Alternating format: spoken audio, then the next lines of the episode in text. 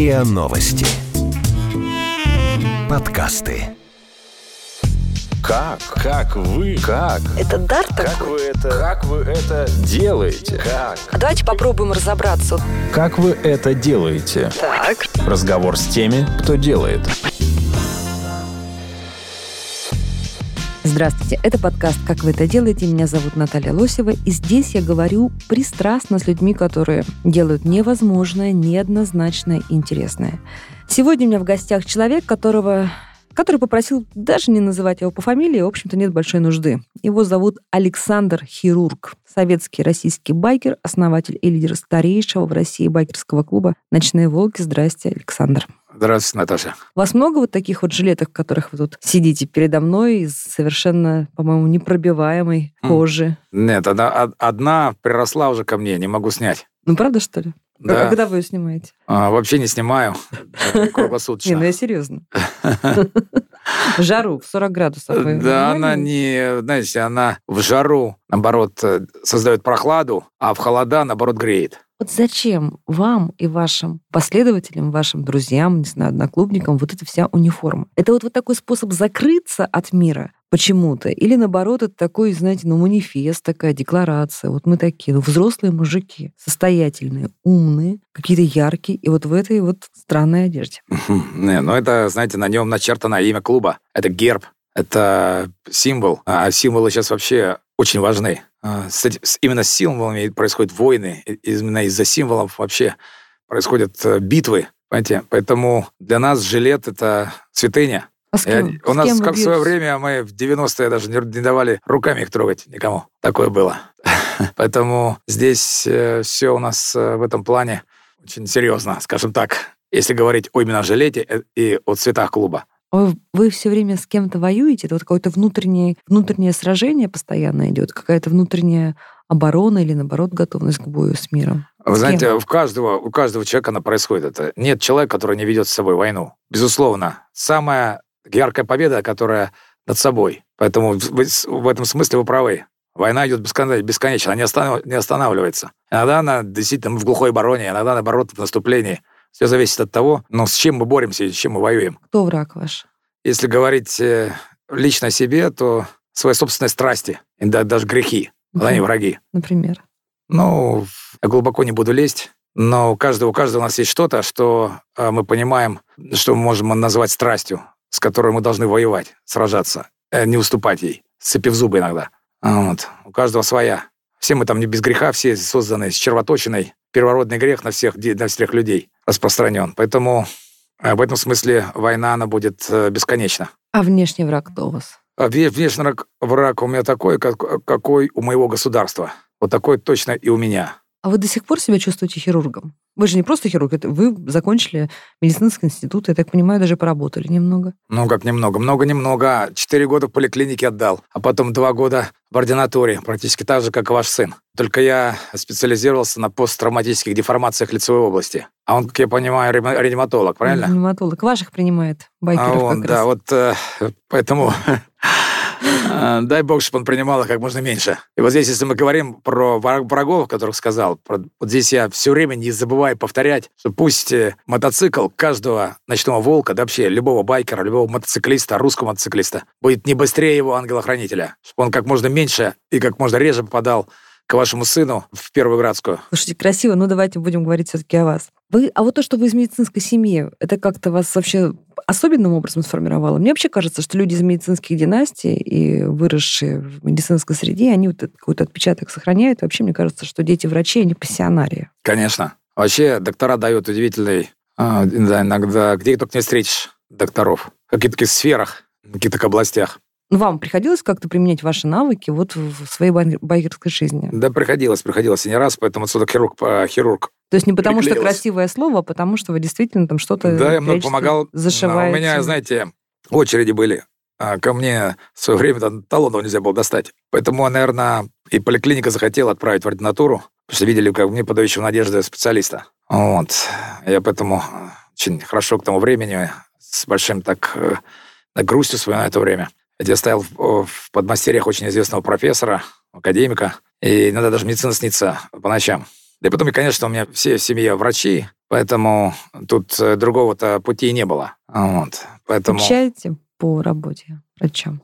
иногда даже снится. Вот. Ну, тут тоже да, мама иногда подбавляла дров в этот э, котел. Все время спрашивая меня, когда же ты работать ты начнешь дальше? Когда же ты... Никак не могло вместиться мне в голове. За то, что я делаю, а, и во что я превратил свою жизнь, уже стало действительно работой. Да, причем очень любимой и очень значимой и важной. Вот она все, она все мне говорила все про медицину. Все время спрашивала, когда же я начну работать. Никак не могла понять вот этого факта. Правда, потом уже, а уже она как бы оценила это. То есть мама приняла, в конце концов, ваш образ Да, жизни? Царство Небесное, да, это, дело. на- да, э, так это случилось. Она тоже многим помогала ночным волкам, ее многие помнят, ее знают. А что она э, делала, как она помогала? Ну, тоже как врач. Как врач то же самое. Также везли к ней. Все, что только, что, что не попадя. А, Вот. Не только и травмы, и болезни, и кого только, чего только она не лечила, с кем, кем только она не занималась. Поэтому сторожилы, ночные волки э, того 80-х годов, все помнят мою маму. А вы друг друга, как, кстати, как называете? По вот этим вот э, никнеймам? По Ну, конечно, у нас э, у каждого есть свой, так сказать, псевдоним, которым мы пользуемся, который жизнью сам был, можно сказать, создан. А девушки любимые вас тоже называют хирург или Саша? Саша называют. Слушайте, а кто, вот кто эти люди? С вами понятно все, более или менее. А кто эти люди, которые рядом с вами? Вот они какого бэкграунда, откуда они взялись, что их привело на мотоцикл и к этому образу жизни? Есть Ну- какой-то такой обобщенный портрет, в котором вы сразу говорите, вот это мой. Нет, а такого какого-то общей какой-то одной там дороги, которая проводил бы в э, мотоклуб «Ночные волки». Нет, у каждого она своя. Поэтому, Ну, например. ну, в смысле, Ну, интересная история, когда Ну, человек есть неожиданно оказывается... среди вас. общее... о, Иногда бывает разное, разное. Кого-то приводит, э, приводила к нам именно дорога, романтика, а, вот что называется, этой поездок. А Вот, э, ко- кого-то стая, плечо, которое э, может тебя прикрыть в случае необходимости. А кого-то в пос- последнее время приводила именно идея, именно смыслы, Какая идея? Какая у вас главная идея? ну, э, знаете, я не хочу об этом говорить. э, Вот можно, можно об этом, это очень хорошо посмотреть, можно увидеть это все. Сейчас было очень неплохо сформулировано в фильме «Русский реактор», например. Тут скорее речь идет не о самой идее, а, наверное, об убеждениях, об образе, об образе мыслей. Ну, скажите ключевыми словами, что это? Нет, ну, э, как бы э, со временем начинаешь задумываться о том, а ты что живешь, а что такое Россия, а, вот, а где твое место, а чем, что движет человеком, и вообще, что вот э, толкает тебя на какие-то поступки, или вообще, что спасает нашу, нашу страну. Ведь мы э, эти м, вот такие какие-то большие вопросы, которые себе ставишь, а потом ищешь их всю жизнь, ищешь на их ответ. Нашли какой-нибудь ответ? А, да, да, нашел. Ну, именно об этом ответе, именно э, об этом, и, собственно говоря, фильм был «Русский реактор». Там есть этот ответ. Я, В чем э, он? Ну, например, если мы говорить о вопросе, на что движет, что толкает страну вперед, я бы так, э, так и ответил бы вам. Русский реактор. Это сердце русского народа, сердце русского человека, который гудит и выделяет не- неимоверную энергию. Вот она способна толкать страну вперед даже в самые черные ее годы, самые темные ее годы. И вот этот феномен есть, э, он уникален на самом деле. И мы его можем наблюдать уже на дважды мы его видели, например, за последнее столетие России. Дважды. И в новейшей истории мы были мы свидетелями сами. Мы своими глазами видели крушение государства, видели, как Россию распяли, как Христа. А, вот, и как она вновь воскресла, как из пепла, как птица Феникс. Вот этот, э, вот это, э, поэтому, знаете, мы даже как-то, у нас родился слоган, мы на пасхальное воскресенье вывешиваем баннер над воротами Бальцентра, где пишем «Христос воскрес, и Россия воскреснет». Понимаете? То есть проводя тем самым параллель. И это тоже такой вызов тем самым врагам, о котором мы говорили в самом начале передачи. Спрашивали меня, что за враги у тебя? Вот я вам, я это сказал, те, которые наше государство. Потому что мы единственные, кто в свое время, знаешь, кто баканули, кто не поперли, как стадо к пропасти, понимаете, которые там чудовищным пастором гонятся. Когда вы говорите «мы», вы кого имеете в виду? Я говорю Россию. Я Вообще говорю всю Вообще, Россию. да, вот э, всю нашу ненаглядную и любимую страну.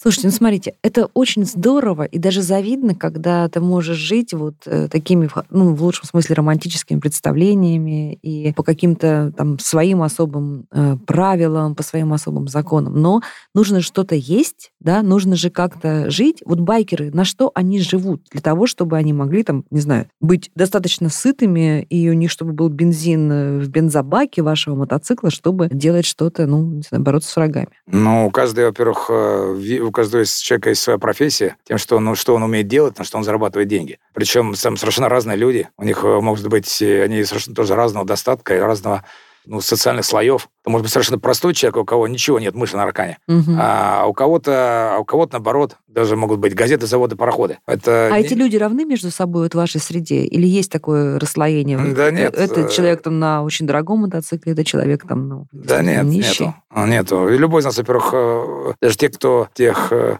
с любым, с разным достатком, у них, у них у всех достойный мотоцикл. Поэтому достойный мотоцикл. Поэтому здесь... э, А как он здесь- его, пол- если у него нет денег, как Ну он как-то может- что значит нет денег? Это же не, не инвалиды. он- В конце концов, если человек, человек не может, конечно, Мгм. человек не может заработать на собственный мотоцикл, значит, он вообще ни, э, на что не годен. Ну, в конце концов, сейчас везде, сейчас любой человек может заработать деньги. Только нужно для этого, а, для этого какой-то приложить труд. Э, Если он не способен заработать сам, ну тогда вообще о чем речь? Кроме мотоцикла, что есть еще, э, отсутствие мотоцикла, что есть еще, что не позволит человеку пойти э, в команду ночных волков? Но самое главное сейчас это убеждение. Вот то, о чем я вам сейчас говорил. А как вы их проверяете? Ведь можно там наврать, не знаю, слукавить. Да нет, тут, не- тут э, смысла нет никакого. У нас, например, в Севастополе «Ночные волки» прошли после первого байк-шоу, которое мы провели там. Они э, очень хорошо помнят момент, когда подошел ко мне Валера Белый, подошли там, э, там Потапов говорят, «Э, Хирург, если вот, вот это «Ночные волки», мы с вами. А, э, что нужно сделать, чтобы, чтобы попасть в команду? И это толкнуло именно тогда, тогда, 2009 год, это байк-шоу, которое, мы- которое ну, было, наверное, ключевым, э, которое, может быть, э, тоже отчасти стало судьбоносным для всех ночных волков. И вот это принятое решение иррациональное в 2008 году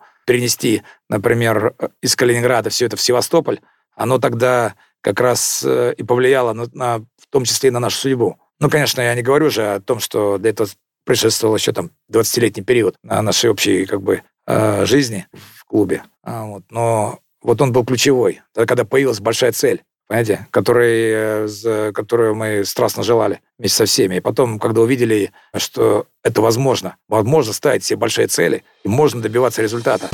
Как вы это делаете? Разговор с теми, кто делает. А бывает так, что вы человека выгоняете, исключаете, избавляетесь Бывает. как-то от него. Почему это Бывает, происходит? бывает по-разному. Иногда бывает не то, что просто может сам уйти, а вот иногда может э, уйти так, что а, прям пня под сраку, и это самое, это, э, в- дверь в обратную сторону выломав. Может, может и так уйти.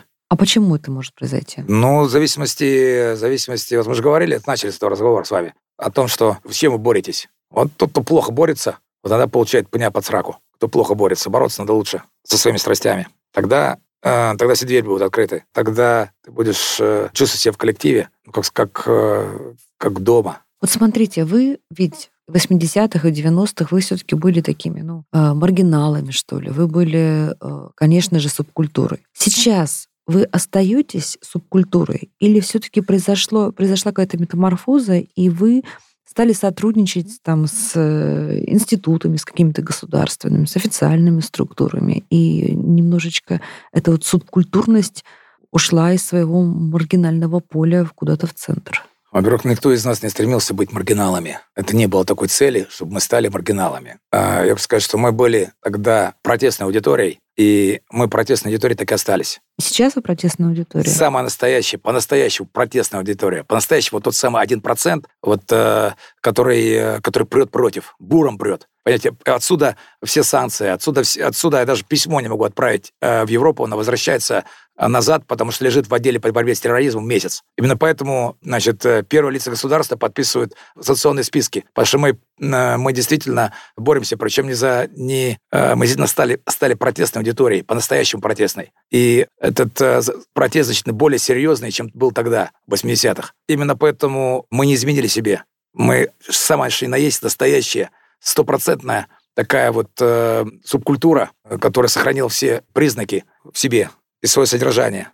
И э, это произошло опять-таки не потому, что мы искусственно этого хотели. Вот мы только будем, вот мы должны обязаны быть такими. Да нет, так сложилась жизнь. И не только потому, что она, она так сама по себе сложилась, потому что мы так этого тоже захотели. Это потому, что мы, э, знаете, живем, когда живешь от сердца, и э, то тогда, тогда на многие вещи ты успеваешь ответить себе быстрее, и реакция твоя быстрее. Вот, поэтому и способ и принятие решения быстрое. Слушайте, но при этом вы, насколько я знаю, вы знакомы с, э, лично с президентом нашей страны. Он вас знает, вы там с ним, по-моему, даже на «ты» общаетесь, да, как я прочитала из э, каких-то, из разных источников. Я никогда не позволю себе, говорит э, президент России, ты. Ну, тем не А, менее, вы... А, вот, а то, что мы общаемся, во всяком случае, а раньше это были более частые общения, сейчас, э, сейчас они крайне редки, а, вот, э, но тем не менее есть они, и, э, и они искренние, они рациональны скорее, чем, э, чем рациональные. Поэтому То есть Владимир Владимирович интересно то, чем вы занимаетесь искренне, не как главе государства, а как человеку, там, не знаю, как мужчине. это я в этом уверен. А, вот, я видел его глаза, когда с ним, когда он был на площадке у горы Госфорта в Севастополе. Я видел его при расставании, ну, что называется, тет-а-тет, да, когда он покидал площадку в Новороссийске, побывав на кульминации байк-шоу. А, Видел его, когда он остановил свой кортеж когда, перед встречей с Януковичем и зашел к нам. Видел его также на площадке байк-шоу, то есть э, байк-центра у нас здесь в Москве, на Нижних Невниках. Как он интересовался всем, э, и для него это было действительно удивительно,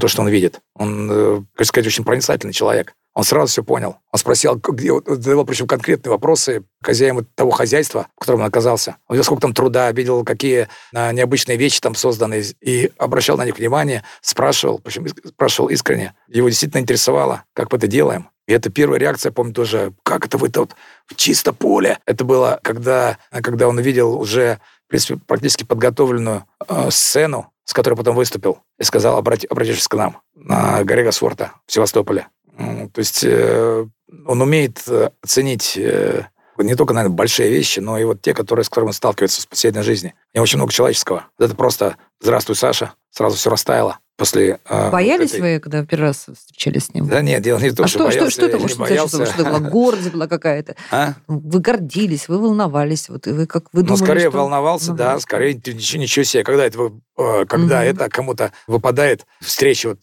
живем в параллельных мирах. И вообще э, сюрреализм. Значит, А- президент России там едет на встречу в мотоклуб. Где это было? Мы первое, можно сказать, за всю историю этой субкультуры, кто был удостоен внимания президента своей страны. Видимо, не зря небо коптим. Что, наверное, сделали такое, что за его заинтересовало. А вот эта симпатия и интерес президента э, к ночным волкам как-то помогли вам в каких-то проектах, не знаю, в каких-то э, перспективах развития, в деньгах, в конце концов? Оно как помогает, так же и мешает. Понимаете, так э, это Мешает нельзя чем? сказать. Да вы знаете, сколько врагов мы нажили? Просто что только не говорили, как только меня не поносили. Понятно, что, может быть, даже ужалить его. Что только, что только там э, не писали, и как только нас не крыли по этому поводу. Вот. э, Поэтому здесь это нельзя говорить однозначно. Это поможет, либо это помешает. Но это никакого не, не имеет значения на мое отношение. И плевать на то, кто что там говорит. Если я чувствую, что э, я делаю так, как мне значит, сердце подсказывает. Вот слушайте, вот вы об этом сказали, я вспомнила, что было ведь очень много эм, ну, довольно, скажем так,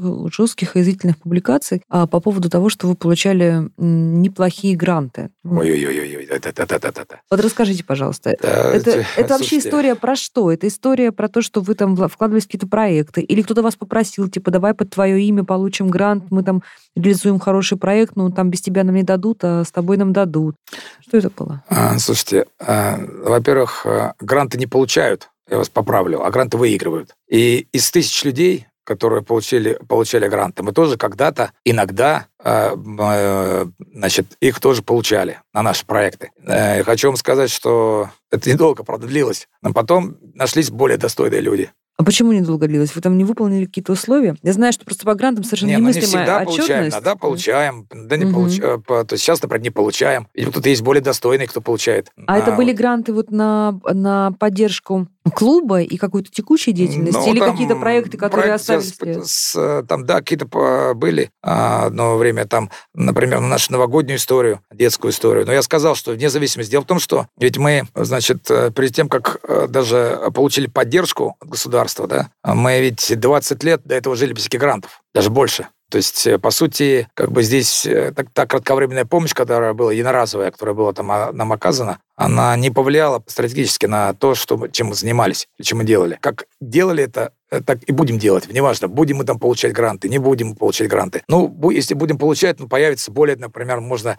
интересных сказочных объектов. Но более будет, может быть, красивый салют будет э, в момент, когда, в момент наших программ. Или появится какая-то, значит, э, больше, например, не знаю, комфорта э, для детей, которые придут к нам на площадку, э, если, если они будут. Понимаете? Но если нет, это не значит, значит, будем более аскетично э, действовать. Значит, э, меньше будет, э, ну, не так ярко, может быть, будет, э, не такое будет, э, э, скажем, детская новогодняя история. Она может быть... Э, Это там, где вы, режи... где вы режиссер? Ну, во многих вещах, э, вот таких творческих, я там действительно режиссер. Кроме есть вещи, которые меня никто не заменит. Это в этом, наверное, и есть э, свойство руководителя он только тогда может быть по-настоящему лидером, когда его действительно никто не может заменить. А вот есть, есть такие моменты, когда меня никто не может заменить. И это все понимают. Поэтому здесь что-то... Э, Слушайте, а что, неужели у вас нет какого-то, не знаю, там, вице-хирурга, да, или там вице-президента, людей, Есть, которые... но у него, у него другие задачи. У нас мы все родились под разными звездами, от разных матерей,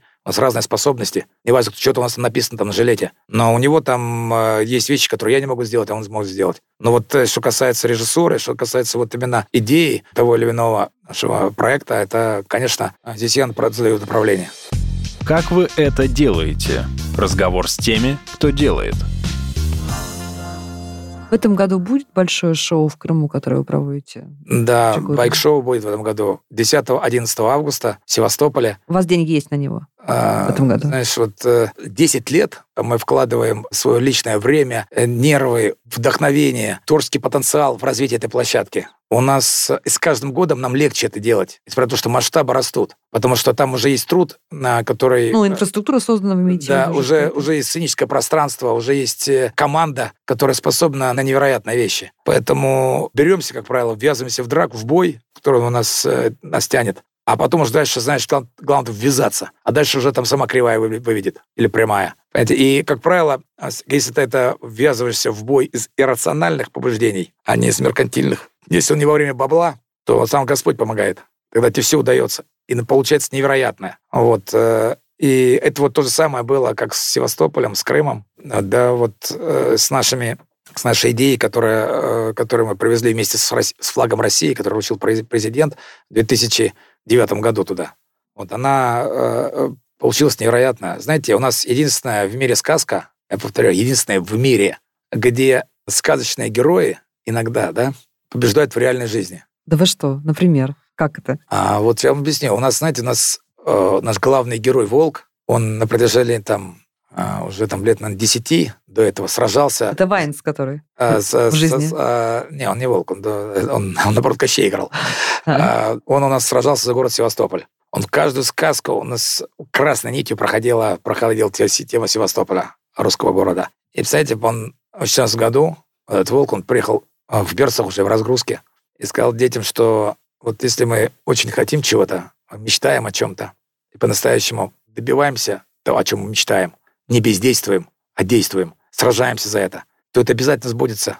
И вот э, мы сейчас победили. И э, Волк привез флаг Севастополя оттуда. И у нас вот елка тогда, э, финалом елки был как раз вот именно этот, э, этот эпизод, где сказочный герой победил в реальной жизни. И поэтому э, мы сейчас можем смело сказать о том, что наша сказка уникальна хотя бы этим. Хотя я уже не говорю про другое. Там, конечно, она очень эффектная, она очень мощная, она, она там с невероятными декорациями, там летающие мотоциклы, там ездящие машины, там, э, не знаю, какие-то механизмы э, невероятные, там декорации двигающиеся, там спецэффекты, там все это, конечно, многократно усиливает смыслы сказки. Но главное в них — это смыслы. Друзья, сейчас передо мной сидит совершенно другой человек. Я очень жалею, что это у нас аудио, не видео, потому что такого хирурга вы еще не видели, если вы не видели его лично. Это сидит совершенно мягкий, с увлажненными... Я не мягкий, я, Гла... не надо мне надо прописывать мне то, нет, чего повер... нет. Поверьте Мягкого, мне, да. Мягкости во мне мало. Да, да. Сейчас вот через вот этот вот образ э, в непробиваемой жилетке проступил совершенно другой человек, которого я, честно говоря, даже не ожидала здесь увидеть. Слушайте, давайте поговорим ну, про противные гадкие. Психолог, видимо, вывела меня на, в такой состояние, где а давайте вспоминать.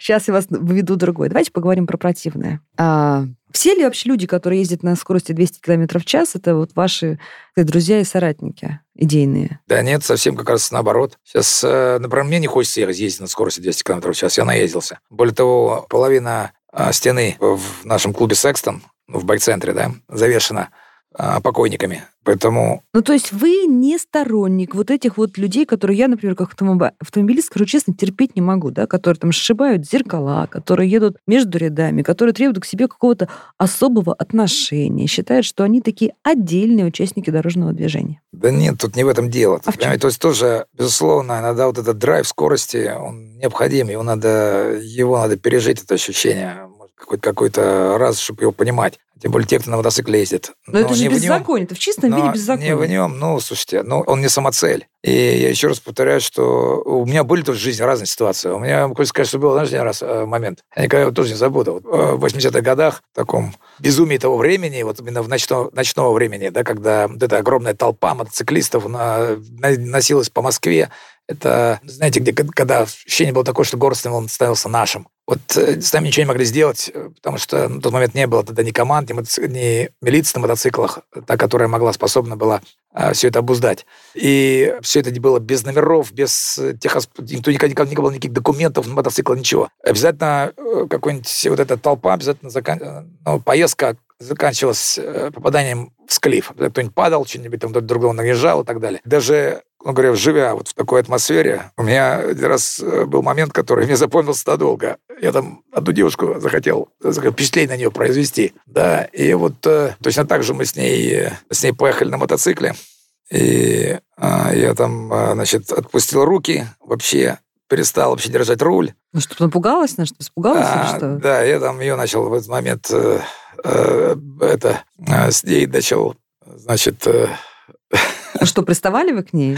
Я начал к ней приставать. Знаете, что она сделала? Она... Подожди, вы с ней, к ней приставали, не, не держались в это время за руль мотоцикла? А да, а мотоцикл ехал на сам, высокой скорости? на большой скорости. Э, причем, она знаете, что сделала? Отлично просто. Она э, сняла себе платок, типа надо было на голове, и завязала мне глаза. Ну, подстать вам девушка-то получается. Получается, да. да. И мы так сидели очень долго, очень долго, только пока нервы. А если бы вы кому-нибудь убили в это время? Ну, да, могло быть и такое. А сейчас вот, э, вот как вы сейчас относитесь к таким вот? А, отвратительно никому не советую это повторять. И, так сказать, ну, видите, тоже тут есть еще вещи, которые, которые невозможно объяснить.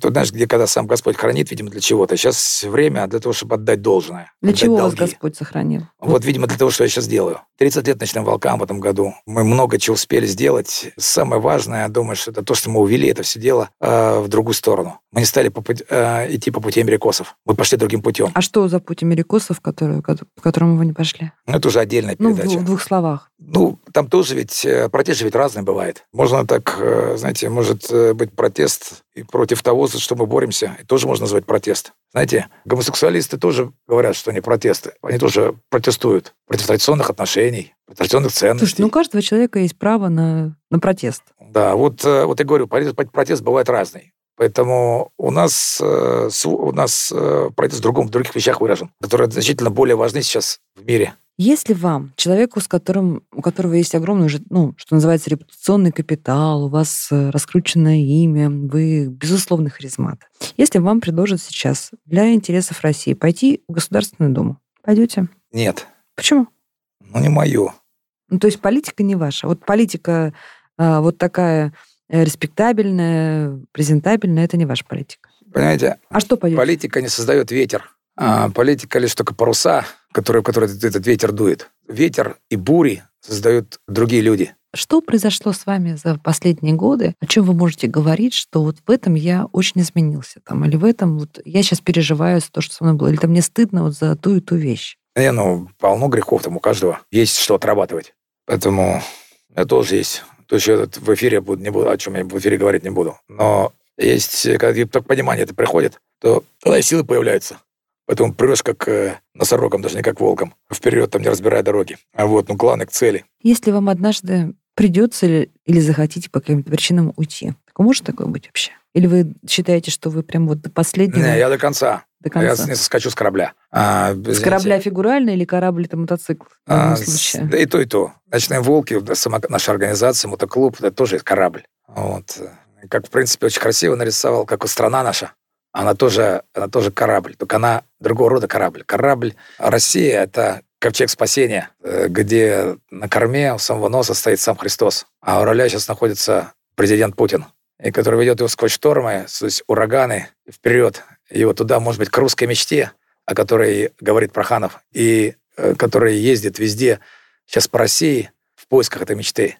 Ну что, друзья, вот такой неожиданный, романтичный, глубокий, верующий и совсем нетипичный байкер оказался Александр Сергеевич Солдостанов, которого мы знаем как хирурга советского российского байкера, основателя и лидера старейшего в России байкерского клуба «Ночные волки». Это был интересный для меня разговор. Надеюсь, что и вы тоже увидите для себя совершенно другого хирурга. Это подкаст «Как вы это делаете». Меня зовут Наталья Лосева. Здесь я говорю пристрастно с людьми, которые делают невозможное, неоднозначное и интересное. Вы слушали эпизод подкаста «Как вы это делаете». Автор и ведущая подкаста Наталья Лосева. Подписывайтесь на подкаст на сайте ria.ru в приложениях подкаст с Web Store и Google Play.